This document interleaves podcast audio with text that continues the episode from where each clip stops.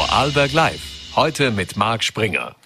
Recht schönen guten Nachmittag zu einer neuen Ausgabe von Vorarlberg Live am Dienstag, dem 19. April. Heute bei Vorarlberg Live zu Gast, etwas später Wirtschaftslandesrat Marco Tittler, mit dem wir unter anderem über die S18 und die heutige Eröffnung der neuen Senderbrücke sprechen wollen. Zudem erwarten wir den äh, Bereichsleiter vom Energieinstitut für Michael Braun und jetzt darf ich allerdings im Studio begrüßen und zwar Christine Bösch-Vetter, Landtagsabgeordnete der Grünen. Vielen Dank für den Besuch. Herzlichen Dank für die Einladung. Frau Bösch-Vetter, Sie haben im 36-köpfigen Landtag jetzt den Platz Ihres Parteichefs oder, Bund oder Landessprechers, wie es ja bei den Grünen so schön heißt, Daniel Zadra übernommen. Jetzt, Sie waren davor Gemeinderätin äh, in, Lustenau, Clubdirektorin auch schon der, der Grünen. Geben Sie uns unseren Zuschauern mal vielleicht einen kurzen Einblick zu Ihrer Person oder wie waren das, wann wurde Ihr politisches Interesse grundsätzlich denn mal geweckt? Da muss ich wohl sehr weit zurück. Dürfen Sie? Darf ich. Äh, gleich vorweg, ich komme aus einer sehr politischen Familie. Also ich bin aufgewachsen unter, ja, damals Männern. Äh, mein Großvater Bauernbundobmann, mein Vater viele Jahre Obmann der Vorarlberger Biobauern. Äh, in meiner Kindheitserinnerung gehört ganz fest dazu, äh, ein Nussbaum und unter dem Nussbaum sitzen alte Männer und politisieren. Und mhm. die kleine Christine hat nichts lieber getan, als den Männern beim Politisieren zuzuhören. Und wenn man meine Familie trifft, äh, dann geht das, glaube ich, auch nicht lange, bis der Tisch politisiert. Mhm. Ähm, was hat mich in die Politik gebracht? Ich kann vielleicht zwei einschneidende Erlebnisse für mich beschreiben. Das eine ist, ich war viele, viele Jahre bei den Pfadfindern und habe äh, mit 16 an einer bundesweiten Kinder- und Jugendbeteiligung teilnehmen dürfen. Und das hat für mein Leben wirklich äh, etwas ausgemacht. Ich habe äh, dort mich viel besser kennengelernt und auch meine Stärken kennengelernt. Äh, mit dieser Motivation nach Hause gekommen, habe ich auch in Lustenau an einer Kinder- und Jugendbeteiligung teilnehmen dürfen und habe das glatte Gegenteil erlebt. Und mit der Erfahrung, wie es sein könnte und wie es nicht sein soll, ähm, ja, das, das habe ich lange mit mir mitgenommen und das hat auch einen Wunsch in mir geweckt, äh, das anders machen zu wollen für andere Generationen. Das Zweite, ich habe äh, mit Mitte 20 beim Institut für Sozialdienste gearbeitet und habe im Rahmen meiner beruflichen Tätigkeit eine Familie kennengelernt, die in Lustenau, würde man sagen, in einem Loch gelebt hat. Und ich habe ähm, gutgläubig, wie ich war, gesagt, warum bewerbt ihr euch nicht um eine gemeinnützige Wohnung bei der Gemeinde? Und die Familie hat mich lieb belächelt und hat gesagt, ist okay, wir nehmen dich mit auf die Gemeinde, schaust du dir das selber an. Äh, das hat damit geendet, dass ich weinend aus dem Gemeindehaus hinaus bin, weil ich mich so beschämt gefühlt habe, äh, wie man mit dieser Familie umgegangen ist. Und ähm, mit 22, davor waren keine Wahlen, konnte ich endlich kandidieren und ich habe diese, diese Chance wahrgenommen und bin in Lustenau bei den Grünen auf die Liste gegangen und habe in den letzten Jahren ja noch immer großen Spaß am, am äh, ja, den Ort und in diesem Fall jetzt auch das Land ein Stück besser zu machen, als ich es vorgefunden habe. Und darin finde ich sehr viel Freude. War schon immer klar, dass Sie zu den Grünen gehen?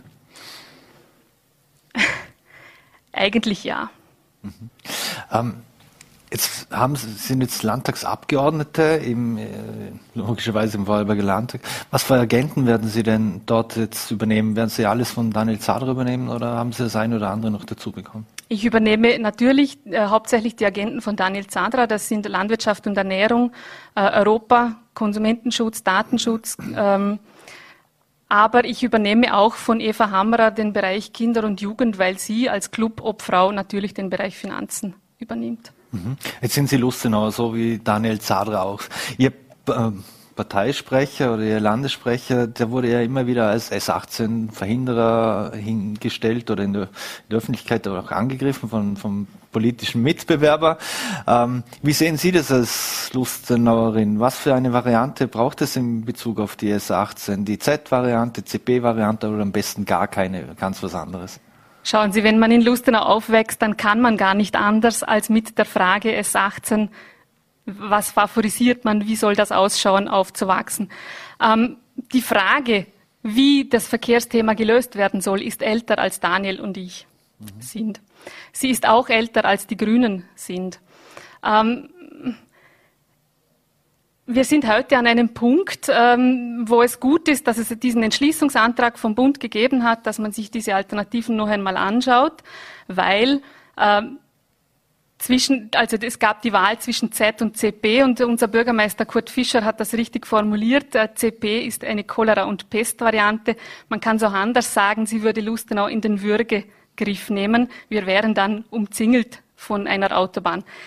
Wir sind heute in einer Zeit, in der man äh, Impfungen erfinden kann gegen äh, tödliche Krankheiten, in der man zum Mond fliegen kann, in der man aus dem Weltall runterspringen kann. Ich bin mir ganz sicher, es gibt auch schlaue Lösungen, zwei Autobahnen zu verbinden. Fällt der Politik grundsätzlich etwas der Mut, hier revolutionäre Wege zu beschreiten, weniger, grundsätzlich weniger aufs Auto oder auf äh, Verkehr hier zu setzen, weil wir bauen ja immer noch nach wie vor Straßen. Ein Riesenthema ist der öffentliche Verkehr, in, in, auch in Vorarlberg. Jetzt wissen wir, es gibt internationale Vorbilder, die lösen Öffi-Themen ganz anders. Äh, wie sehen Sie das?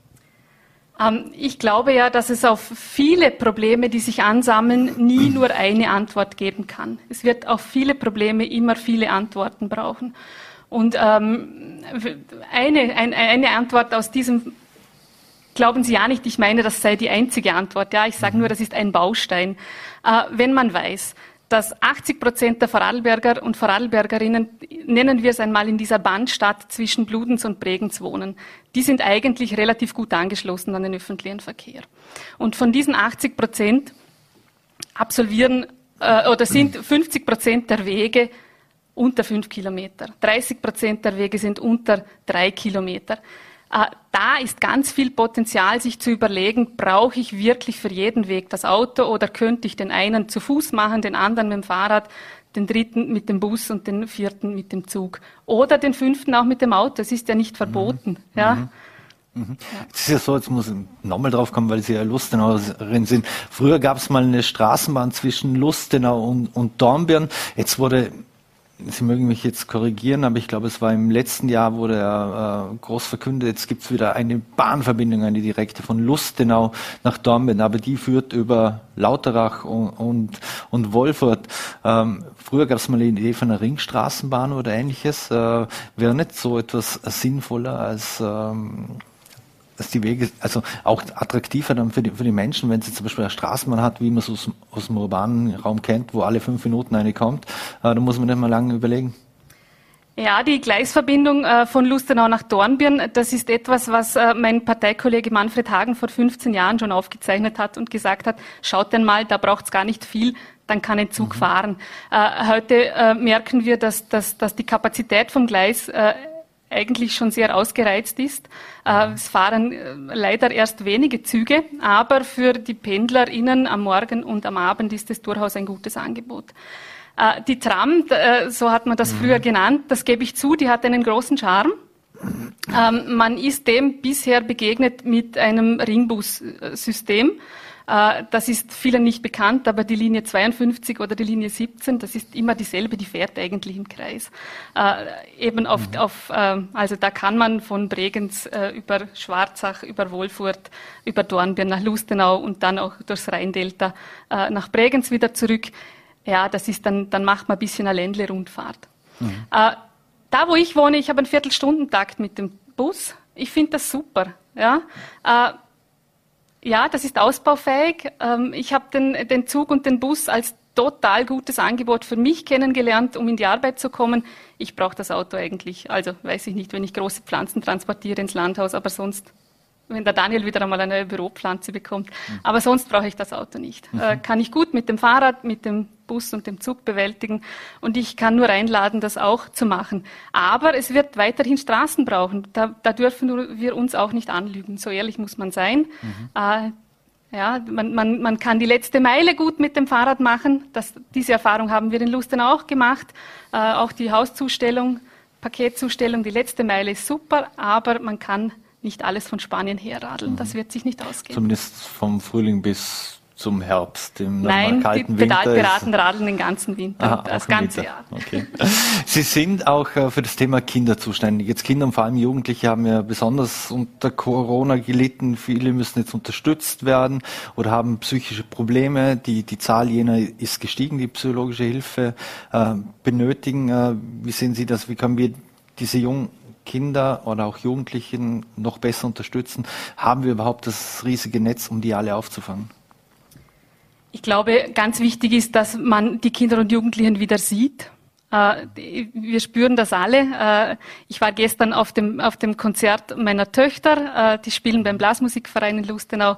Nach zwei Jahren wieder einmal auftreten zu können, das ist großartig für die Kinder, wieder einmal sichtbar zu sein, wieder zu zeigen, was man alles kann. Aber ich bekomme natürlich schon auch von ihren KlassenkameradInnen mit, dass es, dass nicht alle Kinder gleich gut durch die Pandemie gekommen sind, auch nicht alle Eltern, auch nicht alle Familiensysteme gleich gut durchgekommen sind. Äh, ja, da, da liegt eine große Herausforderung noch vor uns. Jetzt ein Riesenthema, auch bei uns in den letzten Tagen sehr stark thematisiert ist äh, dieses Set-Drug, Benzos etc., also Medikamentenmissbrauch äh, unter Jugendlichen. Haben wir das äh, grundsätzlich unterschätzt, äh, dass auch Medikamente missbrauch, missbraucht werden von Jugendlichen? Landesrätin Martina Rüsch hat ja auch hier schon angekündigt, dass es Drogenstudie geben soll im Mai und im Juni.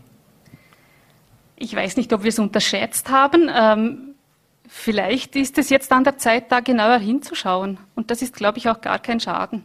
Das darf man ist auch wichtig. Eben, das habe ich vorher gesagt. Ich glaube, es ist wichtig, dass man die Kinder und Jugendlichen wieder mehr sieht mhm. und auch ihre Bedürfnisse, ihre Nöte, äh, ja, ihre Themen sieht und wahrnimmt. Daniel Zadarer galt ja oder gilt als äh, durchaus äh, streitbar und hat auch mit seinen Reden im Landtag für Aufmerksamkeit äh, gesorgt. Wie werden Sie das anlegen und wie würden Sie sich in diesem Bezug selbst beschreiben? Ähm, ich würde von mir selbst sagen, dass ich einen langen Atem habe. Ich kann äh, lästig bleiben, wenn ich glaube, äh, dass ich, äh, dass ich auf dem richtigen Weg bin. Wissen Sie, ich bin in einer Familie aufgewachsen, äh, denen hat man immer gesagt, ähm, geht nicht, kann man in Vorarlberg nicht machen. Wo kommt man hin, wenn man das tut? Äh, aber rückblickend ist eigentlich alles, was, was meine Eltern gemacht haben, irgendwann Standard geworden in der Landwirtschaft. Mhm. Ähm, ja, vielleicht, vielleicht sind wir da notorisch zu früh dran, das kann durchaus sein. Ähm, ich war ein kleines Volksschulkind, als mein Vater aufgehört hat mit Mais-Silo-Anbau für die Kühe. Ja, diese Frage werden sich heuer die einen oder anderen Bauern stellen. Ist das noch gut? Äh, ist das, lohnt, lohnt sich das oder ist das auch ethisch vertretbar, dass man äh, Kalorien, die der Mensch eigentlich auch zu sich nehmen könnte, jetzt glauben, wir, glauben Sie mir ja nicht, mhm. man, der Mensch könne Futtermais essen, aber er kann Mais essen, er kann auch andere Pflanzen essen. Ob das notwendig ist, dass man das Kühen verfüttert. Das ist äh, 35, fast ja, 35 Jahre her. Kann man sagen, notorisch zu früh, ja, ähm, aber vielleicht auch am Punkt. Bemerkt Sie auch einen gesellschaftlichen, gesellschaftlichen Wandel jetzt auch nach, durch und nach und während Corona, auch jetzt äh, während, der Ukraine, während des Krieges in der Ukraine, dass die Menschen bewusster leben wollen? Ja, bewusster, äh, aber auch sicherer. Ähm, also gerade das Thema der Lebensmittelversorgung ist natürlich ein großes. Äh. Ja, gibt es im Herbst Getreide? Ja, wie viel kostet das Brot im Herbst? Äh, das sind schon Fragen, denen wir uns stellen müssen. Und ja, uns Grüne hat man vielleicht in den letzten Jahren auch ein bisschen müde angelächelt, wenn, wenn wir äh, Seite an Seite mit Bürgerinitiativen äh, uns gefragt haben, ob es wirklich notwendig ist, dass man wertvolle Äcker äh, mit, mit äh, Industriebetrieben, die Zuckerwasser in Aludose abfüllen, äh, bebaut oder ob es nicht schlau wäre, an, am selben Ort äh, Gemüse und Getreide für die Menschen, die hier leben, zu produzieren. Mhm. Und ich glaube, diese Fragen sind schon noch einmal relevanter geworden. Mhm. Aber wenn Sie das Thema Ludesch ansprechen, ähm wir werden auch hier beides brauchen. Die Industrie, die ja unter anderem für Arbeitsplätze sorgt, als auch die, die, die Landwirtschaft. Äh, wie sehen Sie das miteinander? Weil in der Vergangenheit war es ja so, bei jedem größeren Projekt ist ja automatisch gibt es eine Gegeninitiative. Da haben Sie schon recht, wir werden beides brauchen. Aber wenn ich mir die Industriebetriebe äh, anschaue, und das ist halt so eine Entwicklung, die passiert ist, ich mache da gar niemandem einen Vorwurf, aber da parken die Autos schön äh, ebenerdig, ganz oft. Äh, und dann muss man auf die grüne Wiese hinaus, um das zu erweitern. Und warum stapeln wir nicht die Autos oder sorgen dafür, dass sie weniger werden, weil man vielleicht zu zweit hinfährt, weil man vielleicht mit dem Fahrrad, vielleicht mit dem Bus, vielleicht mit dem Zug in die Arbeit fährt äh, und sparen uns so Boden, weil äh, das Thema Rohstoffknappheit ist ein ganz aktuelles, aber die Landwirtschaft in Vorarlberg kämpft schon lange mit der Rohstoffknappheit Boden. Mhm. Äh, ja, das ist nicht ganz trivial, äh, wie viel Boden man im, im, Land zur Verfügung hat, hat um Lebensmittel anzubauen. Mhm. Äh, hat man immer gemeint, das ist irgendwie lässig äh, eine Sache der Grünen und der Landwirte. Aber das ist für uns alle relevant. Mhm. Abschließend noch ein Themenbereich, den Sie auch ähm, abdecken bei den Grünen, ist das Thema Europa. Äh, wie sehen Sie es, dass jetzt in der gesamten EU praktisch so aufgerüstet werden soll und jeder aufrüsten will? Ist das ein richtiger Weg? Ähm, Jetzt äh, muss ich auch sagen, dass ich keine Militärexpertin bin, ja. aber ich habe mir sagen lassen, und das halte ich auch für schlau, äh, dass gute Logistik äh, eine gute Aufrüstung ist. Äh, und, und ja, in gute Logistik zu investieren ist sicher äh, kein Nachteil. Äh, in Prestigeflieger zu investieren, da würde ich mich dagegen wehren. Mhm. Ja. Eine, eine letzte Frage noch. Johannes Rauch ist der, der hat ja alles in Bewegung gebracht sozusagen, ähm, ist als angekündigter Politprofi aufs Wiener Parkett äh, gewechselt. Wie sehen Sie seine Arbeit bisher? Ähm, ich kenne Johannes seit vielen Jahren. Ich habe volles Vertrauen in ihn, äh, dass er das, was er angreift, gut macht. Ähm, bekomme auch ähm, relativ gute Rückmeldungen für die Arbeit, die er jetzt verrichtet, äh, wissend, dass er ja, ein Ressort übernommen hat, um das man, um das wir beide uns vermutlich nicht gestritten hätten. Mhm. Kein Fall. Ja. Christine Bösch-Vetter, vielen Dank, dass Sie sich die Zeit genommen haben für Wahlberg Live und den Besuch hier bei uns im Studio. Ich wünsche alles Gute, einen schönen Abend und bleiben Sie gesund. Herzlichen Dank, ebenso. Dankeschön. So, meine Damen und Herren, und wir wechseln das Thema. Ich freue mich jetzt, freue mich, dass mir jetzt gleich zugeschaltet wird aus dem Energieinstitut und zwar Michael Braun, der Bereichsleiter für die Energieberatung. Guten Tag, Herr Braun, und vielen Dank für die Zeit. Bitte gerne. Schönen guten Abend. Herr Braun, Zuerst Corona, jetzt der Krieg in der Ukraine. Wie macht sich denn das bei Ihnen in der Beratung bemerkbar? Ja, ganz unterschiedlich. Äh, zu den Corona-Hochphasen, in den Lockdown-Phasen war es relativ schwierig natürlich, weil vor Ort Beratungen nicht möglich waren. Da mussten wir dann unsere Beratungsprodukte umstellen, zum Teil auf telefonische Beratung, zum Teil auf Online-Beratung, also ganz andere Herausforderungen. Ähm, hatte man gemeistert und jetzt natürlich äh, durch den Ukraine-Krieg ähm, sind die Beratungszahlen massiv gestiegen, speziell im Bereich der Beratung raus aus dem Gas, rein in regenerative ähm, Energieformen. Und ähm, jetzt ja, müssen wir uns ähm, mit der sehr hohen Nachfrage beschäftigen und dort Lösungen finden, dass eben die Wartezeiten ähm, in einem vertretbaren Rahmen bleiben. Mhm. Das heißt aber, Sie haben, glaube ich, auch schon reagiert darauf und haben jetzt äh, zusätzliches Personal eingestellt. Ist das korrekt? Genau richtig. Also wir haben zum einen versucht, ähm, das Personal aus dem Energieinstitut ähm, in Anführungszeichen fachfremd einzusetzen. Also wir haben Kolleginnen und Kollegen, die normalerweise nicht im Bereich der Energieberatung arbeiten, die uns aber helfen, ähm, die, die Nachfrage zu bedienen, zumindest den Telefondienst, Beratungsanfragen aufzunehmen, dass dort die Wartezeiten ähm, reduziert werden können. Und wir haben in unserem Beratungsstab ähm, die freien Mitarbeiter, freien Mitarbeiterinnen deutlich aufgestockt, äh, nahezu verdoppelt das ähm, letzte Viertel bis halbe Jahr. Wenn jemand so eine Energieberatung bei Ihnen in Anspruch nehmen möchte, können sich die Interessenten da irgendwie auf das Gespräch vorbereiten? Kann man da schon etwas vorbereiten, damit es auch für Sie, äh, dass, damit beides effizienter wird und für Sie auch äh, erleichternde Beratung? Ja, definitiv. Also es gibt eigentlich zwei Möglichkeiten, ähm, wie man sich darauf vorbereiten kann. Zum einen ähm, sein Gebäude gut, gut kennen. Das heißt, schon mal Verbrauchszahlen rauszusuchen. Was ist mein Stromverbrauch, mein Ölverbrauch, mein Gasverbrauch anhand der Rechnungen der letzten Jahre. Dann hat man schon mal mal ganz guten Überblick, ähm, was denn das Gebäude so verbraucht und muss das eben erst oder nicht erst im Beratungsgespräch dann mühsam raussuchen. Also wenn sowas schon mal vorbereitet ist, ist schon mal sehr, sehr hilfreich. Genauso wie wenn es schon einen Energieausweis beispielsweise gibt, dann hat man schon mal Arbeitsunterlagen, wo dann die Beraterin, der Berater viel schneller konkret zum Punkt kommen kann. Mhm. Und die andere Hilfestellung, die es eben gibt, ist äh, unsere Homepage. Da haben wir sehr, sehr breites Angebot von vielen Informationen auf der Homepage, ähm, wo man sich damit auseinandersetzen kann. Was gibt's für Förderungen? Was gibt's für Tipps und Tricks? Auf was muss man aufpassen? Wo sind vielleicht ähm, Stolperfallen, auf die man eben aufpassen muss, bis hin zu einer ganzen Reihe an Online-Tools, ähm, wo die Kundinnen und Kunden auch mal selber ähm, ein Heizsystem eingeben können, mal Kosten vergleichen können, was kostet dann die Variante A versus die Variante B über den ganzen Lebenszyklus. Was kostet mich also die Heizung in der Anschaffung, aber auch im Betrieb über die nächsten 20 Jahre. Also da haben wir ein sehr breites Portfolio ähm, eben auf der Homepage an Informationen, aber auch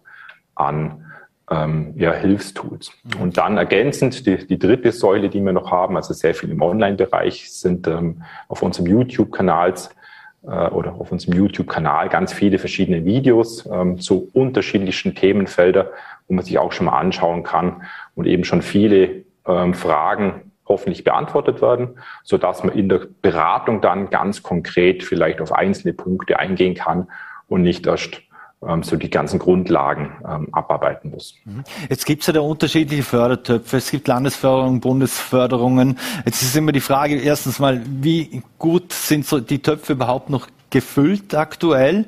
Äh, hat man da überhaupt noch Möglichkeiten, zum Beispiel an der Bundesförderung oder ähnliches zu kommen?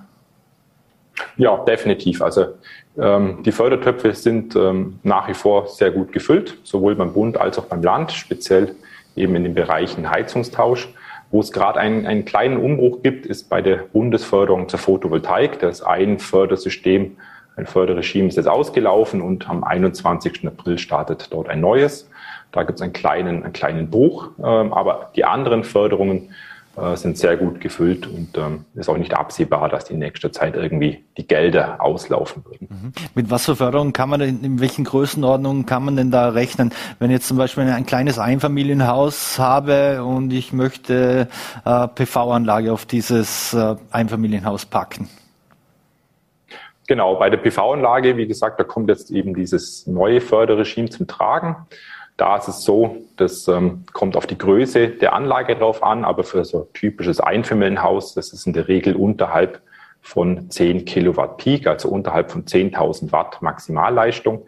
Das heißt, man fällt dann in diese Förderschiene bis 10 kW Peak hinein.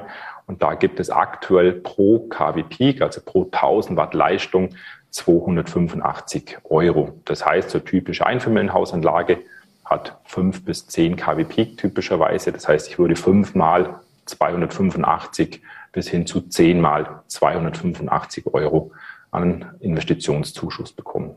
Mhm. Und mit was für Kosten muss ich da rechnen insgesamt, was mich so eine PV-Anlage auf mein Haus kostet? Und ist es vor allem im Moment so eine dynamische Preisentwicklung, die wir dort haben? Ja, Preisentwicklungen sind generell sehr dynamisch ähm, in der aktuellen Zeit. Also da kann man fast nur noch mit Tagesangeboten arbeiten, ähm, weil die Preise eben sehr, sehr stark schwanken, auch die Verfügbarkeit sehr, sehr stark schwankt. Und bezüglich der Kosten ähm, kommt sehr darauf an, wie die, die Randbedingungen sind. In einer sehr schneereichen Lage ist die Anlage etwas teurer, wie es vielleicht im Rheintal, weil die Unterkonstruktionen, die Module andere sind. Aber so für ein Familienhaus in der Größenordnung kostet eben ein Kilowatt Peak, also 1000 Watt Leistung irgendwo so im Bereich 1300 ähm, bis 1500 Euro. Mhm. Und das dann eben mal fünf, mal sechs, mal sieben, je nachdem, wie groß die Anlage ist. Ähm, und da sind aber dann schon alle Kosten mit dabei, die, die ganzen Unterkonstruktionen, die Wechselrichter, die Verkabelung. Mhm. Aber so in der Größenordnung bewegt sich das. Ist es realistisch, dass man mit so einer PV-Anlage, wie viel meines Eigenbedarfs kann ich denn da decken? Bin ich dann autonom oder bin ich autark sogar? Nein, also autark ähm, wird man in den allerwenigsten Fällen sein. Das ist auch gar nicht das Ziel und gar nicht Sinn der Sache, dass man autark wird. Da bräuchte man sehr, sehr große PV-Anlagen, sehr, sehr große Speicher. Das würde sich ähm, sowohl energetisch wie auch ökologisch und finanziell nicht rechnen. Ähm, eine typische Größenordnung, die man so erreichen kann, ist im Einfamilienhausbereich, dass man etwa 30 ähm, Prozent ähm, seines Verbrauchs direkt selber decken kann und den Rest der erzeugten Energie ähm, speist man dann ins Netz ein. Mhm. Und vom Verhältnis her, so sehr effizientes Einfamilienhaus, also sehr effizientes Einfamilienhaus hat irgendwo so 2500 Kilowattstunden Verbrauch und eine typische PV-Anlage für ein Einfamilienhaus mit, mit 5000 Watt Leistung erzeugt etwa 5000 Kilowattstunden. Das heißt, jahresbilanziell beim sehr effizienten Gebäude können sie ungefähr doppelt so viel erzeugen, wie sie selber verbrauchen. Und wenn es der Verbrauch steigt, weil man Zusatzausstattung hat, vielleicht mehr EDV, mehr Unterhaltungselektronik, Sauna, Elektroauto, was auch immer, dann verschiebt sich eben das Verhältnis dementsprechend. Aber so typische Größe sind etwa 30 Prozent, die ich selber decken kann. Mhm. Amortisiert sich äh, so eine Anlage eigentlich? Man muss ja vermutlich über die Jahre hinweg, je nachdem, wie man sie auch instand hält und so weiter, mit einem gewissen Leistungsverlust rechnen. Genau, es gibt eine gewisse Degradation, nennt sich das, also ein Abbau der Module, ist aber relativ ähm, gering und ja, für die meisten wahrscheinlich kaum merkbar. Ähm, aber einen gewissen Leistungsverlust haben die Module, das ist richtig über die Jahre. Ähm, und das Amortisieren tun sich die Anlagen auch wieder, je nachdem, wie die Kosten sind, wie viel der Eigenverbrauch darstellt, aber irgendwo so im Bereich um die 12 bis vielleicht 15 Jahre. So, das sind so die, die typischen Größen, in denen sich so eine Anlage amortisiert. Wie gesagt, man kann es nicht pauschalieren, man muss immer für den Einzelfall äh, betrachten und berechnen, aber so aus der Erfahrung in diesem Größenordnung bewegt sich das. Mhm. Abschließend noch, okay, PV-Anlage aufs Dach, äh, Solar ist, glaube ich, mittlerweile weniger Thema und Wärmepumpen oder Grundwasserpumpen oder Luft-Luftpumpen in dem Fall äh, für die Heizung. Ja, man kann, kann es mit beidem kombinieren, wie Sie richtig sagen. Solarthermie ist jetzt die letzten Jahre etwas rückläufig. Ähm, teilweise zu Recht, ähm, weil ich im Sommer eben oftmals die Energie dann gar nicht nutzen kann, wohingegen ich sie bei einer Photovoltaikanlage in Form von Strom einspeisen kann. Auf der anderen Seite hat eine Solarthermieanlage deutlich höheren Ertrag pro Quadratmeter. Also haben beide Systeme ihre Berechtigung mit den gewissen Vor- und Nachteilen. Ähm, und beide Systeme kann man eben sehr gut beispielsweise mit Luftwärmepumpen oder mit Erdreichwärmepumpen kombinieren. Das eine Mal erzeuge ich eben einen Strom, den ich für die Wärmepumpe nutzen kann, wobei man das gerade im Winter nicht überschätzen darf. Da ist der Ertrag doch relativ gering von der Photovoltaikanlage. Äh, und die andere Kombination wäre mit Solarthermie, wo ich eben Wärme erzeuge und dann dafür die Wärmepumpe etwas weniger laufen muss, speziell in den Sommermonaten. Mhm. Also Ein, beides gute Kombinationsmöglichkeiten. Mhm. Eine letzte Frage noch. Äh, sehr viele Informationen erhält man unter anderem auf der Seite des Energieinstitutes. Wenn ich jetzt doch eine persönliche Beratung oder ähnliches möchte, wie lange sind denn da die Wartezeiten im Moment? Ja, die sind momentan relativ lang. Also wir haben eine Beratungsanmeldeformular. Wenn man sich dort registriert, dauert es momentan etwa drei Wochen bis mal eine erste Kontaktaufnahme stattfindet, bis man eben telefonisch ähm, abklären kann, ähm, ob es eine Vorortberatung bedarf oder nicht. Oftmals kann man die Fragen, die Beratung schon am Telefon lösen. Und wenn dann die Beratung ausgelöst wird, die Vorortberatung, dauert es nochmal etwa zwei Monate aktuell, bis jemand vor Ort vorbeikommen kann. Michael Braun, Bereichsleiter Energieberatung beim Energieinstitut. Vielen Dank, dass Sie sich die Zeit genommen haben für Vorarlberg Live. Ich wünsche Ihnen einen schönen Abend und bleiben Sie gesund. Danke gleichfalls. Danke gerne. Und wir wechseln das Thema. Und ich Bin freue mich, dass ich jetzt Wirtschaftslandesrat Marco Tittler im Studio begrüßen darf. Vielen Dank für den Besuch bei Vorarlberg Live. Danke für die Einladung.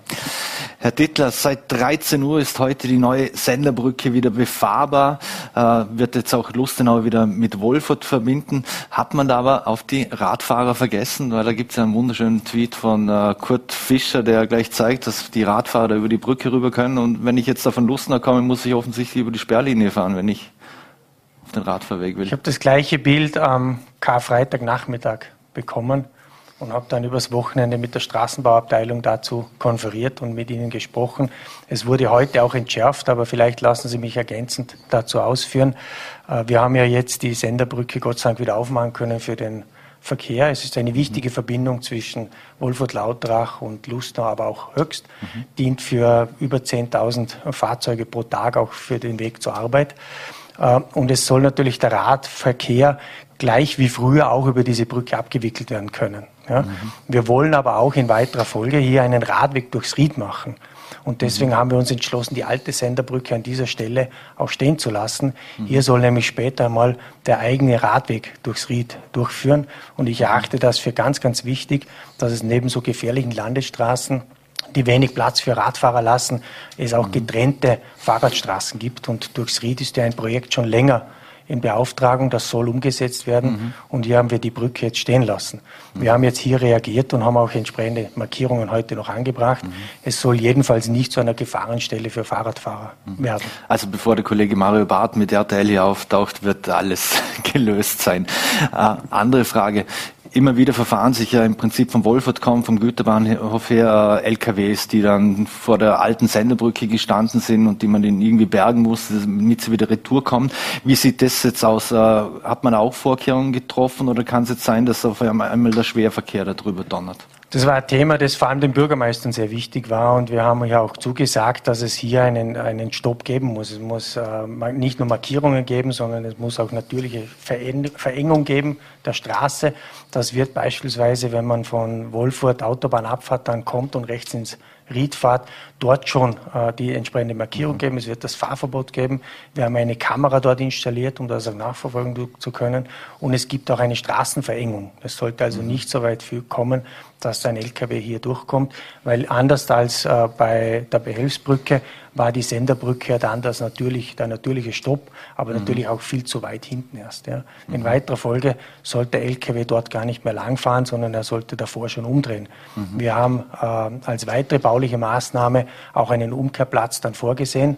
Ähm, der ist noch nicht so weit, deswegen gibt es jetzt noch entsprechende bauliche Verengungen. Mhm. Jetzt ähm, im Zuge von der Zollabfertigung, die ja auch neu aufgestellt ist, haben Sie ja präsentiert mit, äh, mit dem Finanzminister und auch äh, Landeshauptmann Markus Wallner gemeinsam. Da soll es ja auch in Lautrach, Wolfert in dem Fall zum Vollanschluss kommen. Dann wird dieses Problem vermutlich so oder so aus der Welt sein, nehme ich mal an mit, dass sich da irgendjemand verfährt. Ja, das Problem ist, war jetzt schon Fahrverbot und trotzdem ist hier, hier und hin und wieder dort ein LKW äh, hineingefahren. Das sollte nicht passieren. Es ist jetzt auch ein Fahrverbot. Ja. Mhm. Der Vollanschluss Wolfurt-Lautach hat eine andere Funktion. Er soll insbesondere Dornbirn Nord entlasten und er soll das direkte Zufahren und Abfahren zum Güterbahnhof ermöglichen. Es sollte jedenfalls nicht dazu führen, dass man äh, ihn dann nutzt, um über die Senderstraße weiter nach Lustenau Höchst oder dann in die Schweiz zu fahren. Äh, das wollen wir unterbinden, keine Frage. Mhm. Jetzt, wenn wir uns im Ried äh, befinden und auch im Lustenauer Ried, beziehungsweise im Schweizer Ried, jetzt seit mehr als 50 Jahren werden ja die Pläne für die Bodensee-Schnellstraße S18 gewälzt und immer wieder verworfen oder umgeplant, wie auch immer.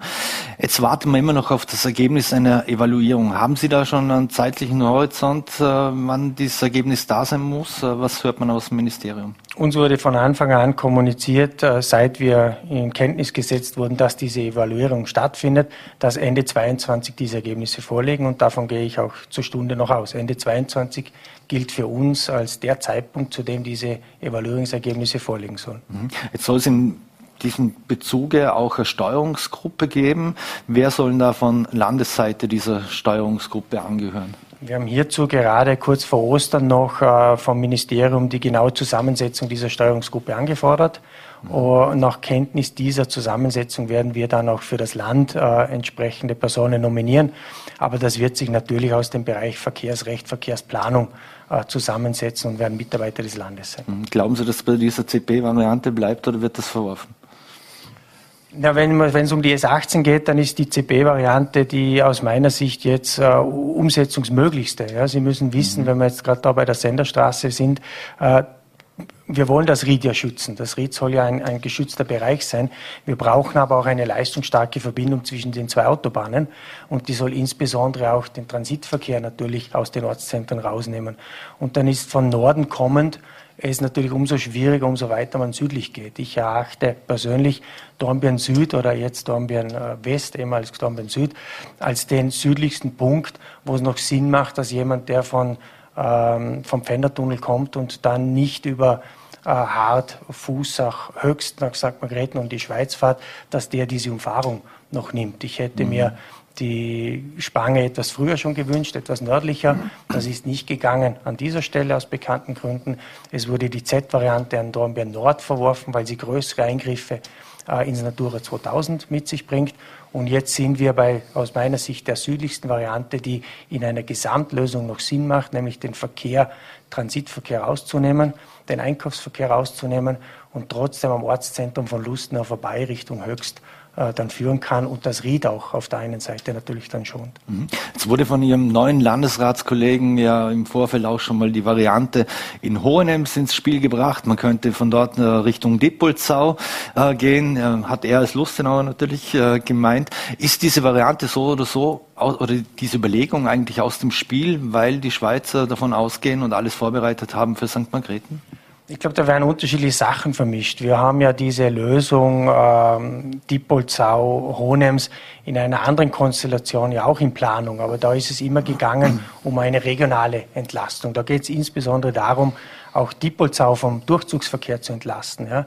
Ich glaube nicht, dass es sinnvoll ist und dass sich realisieren lassen wird, im Nahgebiet, im Naherholungsgebiet Rheinauen einen Autobahnanschluss zu realisieren, der dann irgendwie zweistöckig unterm Rhein durchgeht. Ähm, und es wird auch nicht die Entlastung bringen vom Transitverkehr, der von Norden kommt. Der wird nicht bis nach Honems durchfahren. Es ist ja deswegen eine Kombination angedacht, äh, hier in Honems, dann in Lustenau äh, bei der Rheinbrücke und in Höchst. Wir haben aber die Probleme, dass diese unterschiedlich voneinander natürlich dann wirken müssen und keine Gesamtlösung darstellt, wie das die CP-Variante darstellen mhm. würde. Jetzt meinen Straßenbaugegner ja, dass der Politik der Mut fehlt und auch, dass man jetzt durch Pendlerpauschalen und ähnliches wird das Autofahren noch weiter gefördert. Zudem steigen ja die Verkehrszahlen, da haben Sie auch unlängst selbst Zahlen präsentiert über die letzten Jahre hinweg. Wie lange werden wir Straßen noch bauen und, und uh, bauen und auch brauchen? Ist es eine Illusion daran zu denken, dass wir alles auf das Gleis zum Beispiel bekommen oder im Prinzip uh, den Schwerverkehr ganz wegbekommen. Also auf Null wird es ja sowieso nicht gehen und im Nahver Nahverkehr sowieso nicht. Ich glaube, wir sollten die Philosophie verfolgen, dass der Verkehr, der stattfindet, möglichst CO2-neutral stattfindet. Aber er wird auf Straßen stattfinden. Wir haben jetzt etwa 12 Prozent des Güterverkehrs auf der Schiene. Wir wollen das verbessern. Äh, aber selbst wenn wir die Steigerungsraten abfangen können, wird es noch extrem viel Verkehr auch auf der Straße geben. Unsere Berechnungen gehen eher davon aus, dass es hier noch zu Steigerungen kommen wird. Und wir haben es noch nicht geschafft, diesen Verkehr aus den Ortszentren rauszuholen. Jetzt spricht man immer von fehlendem Mut. Äh, dann müsste man aber auch ein Projekt wie die neue CP-Variante auch als mutiges Projekt titulieren können. Es führt am Ortszentrum vorbei. Es wird großteils Unterflur geführt werden. Ich habe das ja da hier herinnen einmal gefordert, dass diese Variante bei Lustenau unterirdisch unterm Rhein durchgehen muss und im Prinzip somit auch äh, den größtmöglichen Schutz für die Anrainer zu bieten hat.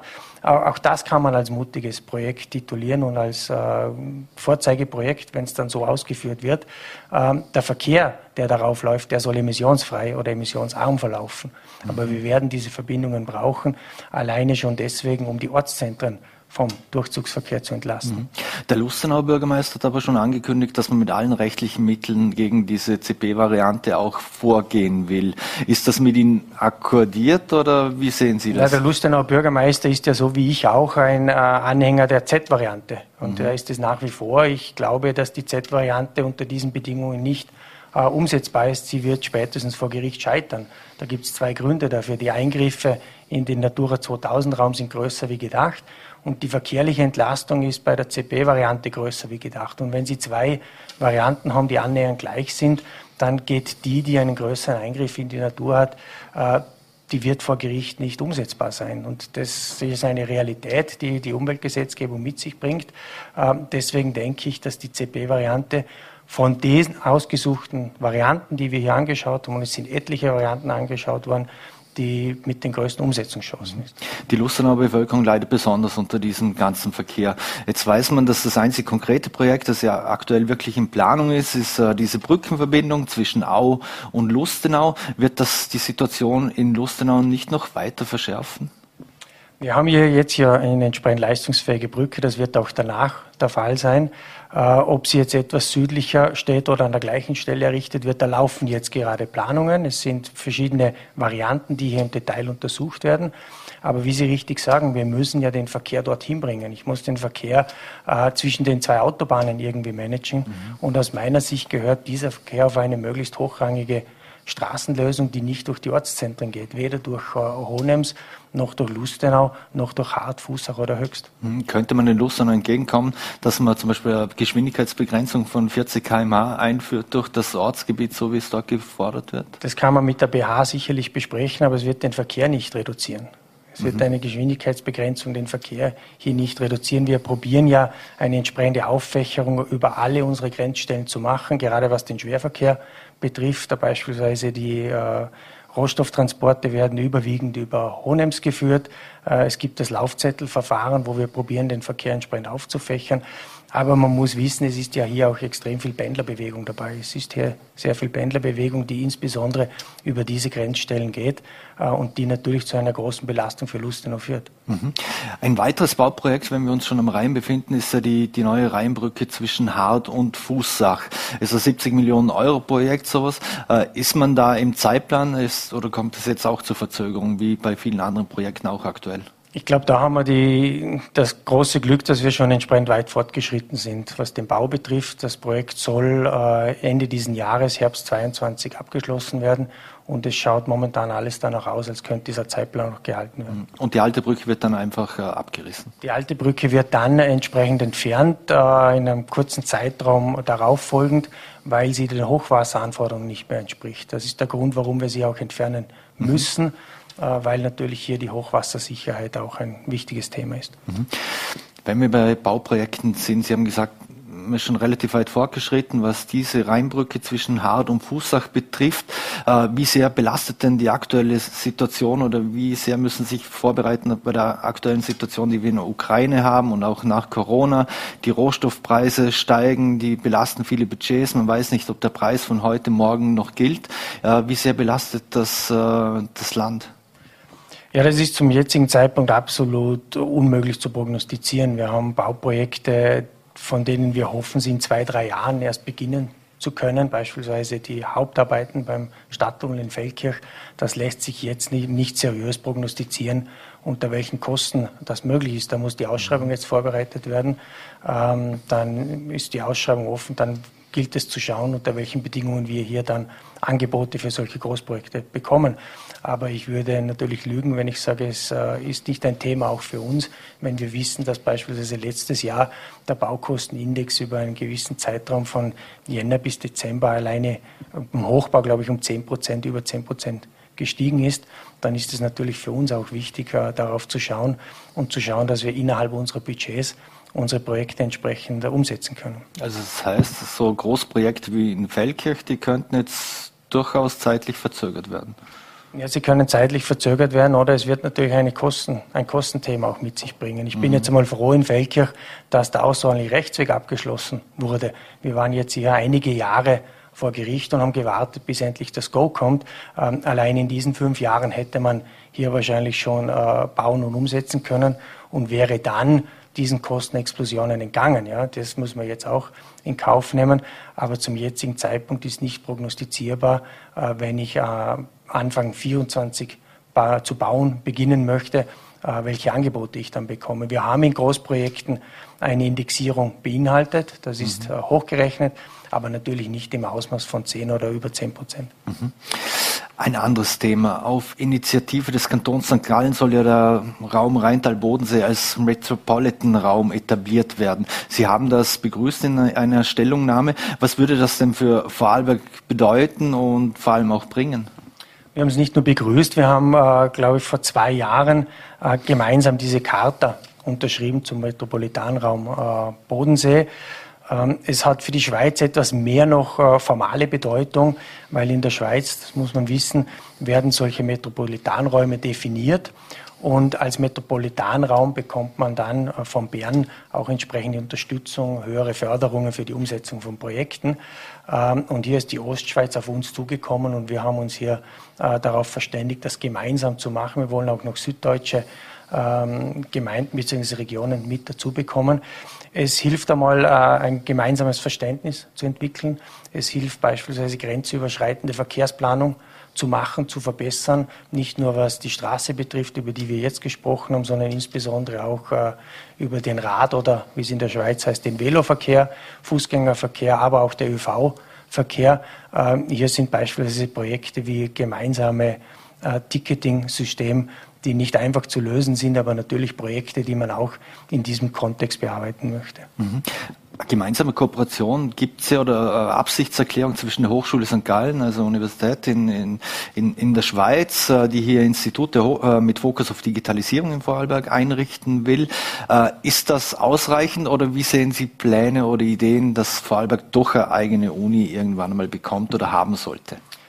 Man muss einmal den ersten Schritt machen, bevor man sich dann darüber unterhaltet, ob es ausreichend ist. Die Kooperation mit der Hochschule St. Gallen hat sich angeboten, weil an der Hochschule St. Gallen eine eigene School of Computer Science errichtet wird. Äh, dort sollen im Endausbau zwölf Professoren dann unterrichten. Das ist ein Thema, das auch aus meiner Sicht oder aus unserer Sicht für die Vorarlberger Wirtschaft äußerste Relevanz hat. Und deswegen haben wir die Gunst der Stunde genutzt und hier mit der HSG eine Kooperation jetzt in Ausarbeitung dass äh, zwei dieser Professuren, es geht hier um Forschungsprofessuren, zwei dieser Professoren auch in Vorarlberg tätig werden, am Standort in Dornbirn tätig sind mit einem HSG Institut Vorarlberg. Die Details werden jetzt gerade ausgearbeitet. Einen LOI, wenn man so will, hat man unterschrieben. Mhm. Jetzt soll es im Unirat äh, beschlossen werden und dann zwischen den zwei Regierungen die Details dazu ausarbeiten. Hier geht es jetzt darum, einmal einen ersten sichtbaren Schritt zu setzen, insbesondere aber auf die Forschung und die Kooperation mit der Vorarlberger Wirtschaft. Mhm. Ein anderes Thema ist, morgen ist Innovation Call 2022 in, in der Postgarage. Äh, worum geht es denn da genau? Wir haben bei der Überarbeitung unserer Wirtschaftsförderrichtlinien gemerkt, dass es für das Thema Digitalisierung eigentlich fast unmöglich ist oder sehr schwierig ist, eine, eine präzise Richtlinie zu formulieren, wenn wir Projekte unterstützen wollen. Es lässt sich nicht in einer Richtlinie definieren, welches Projekt unterstützt werden soll. Deswegen haben wir hier einen anderen Zugang gewählt und haben letztes Jahr den ersten Innovation Call gemacht. Das heißt, anstatt eine Förderung aufzulegen für Innovationsprojekte, ähm, die es den Betrieben dann erlaubt, unterm Jahr äh, eine Förderung einzureichen, wollen wir ein Zeitfenster definieren, in dem sich die Unternehmen bewerben können. Das wird dann gesichtet. Es gibt dann eine Jury und die Jury prämiert, wenn man so will, die besten Innovationsprojekte, die dann vom Land auch entsprechend unterstützt werden. Mhm. Das ist eine andere Herangehensweise. Mhm. Lassen Sie uns zum Abschluss noch ein anderes Thema besprechen, und zwar äh, Landeswohnbauförderung. Das wird ja als wichtiges Steuerungsinstrument äh, gesehen, aber wie effizient und treffsicher ist es wirklich? Ich glaube, dass die Wohnbauförderung an sich schon treffsicher ist. Wenn wir sie analysieren und wenn wir sie wirklich im Detail uns anschauen, dann sehen wir, dass 70 äh, Prozent der geförderten Eigentumswohnungen auf junge Menschen unter 35 äh, gewährt wurde. Ja. Äh, zugegebenermaßen immer weniger Wohnungen wurden auch in der Wohnbauförderung abgewickelt. Es hat eine Verschiebung hier auch gegeben zum gemeinnützigen Wohnbau. Äh, das war nicht ganz ungewollt. Man hat ja auch im gemeinnützigen Wohnbau eine entsprechende Wohnbauoffensive gestartet. Ähm, es ist unser Anliegen jetzt aber mit der neuen Bautechnikverordnung als Basis auch mehr Wohnungen wieder in die Wohnbauförderung zu bekommen. Es braucht hier aber aus meiner Sicht auch entsprechende flankierende Maßnahmen. Es reicht die Wohnbauförderung nicht aus. Man muss hier genauer anschauen, ob das Raumplanungsgesetz, ob die Raumordnung beispielsweise eine flankierende Maßnahme hier sein kann.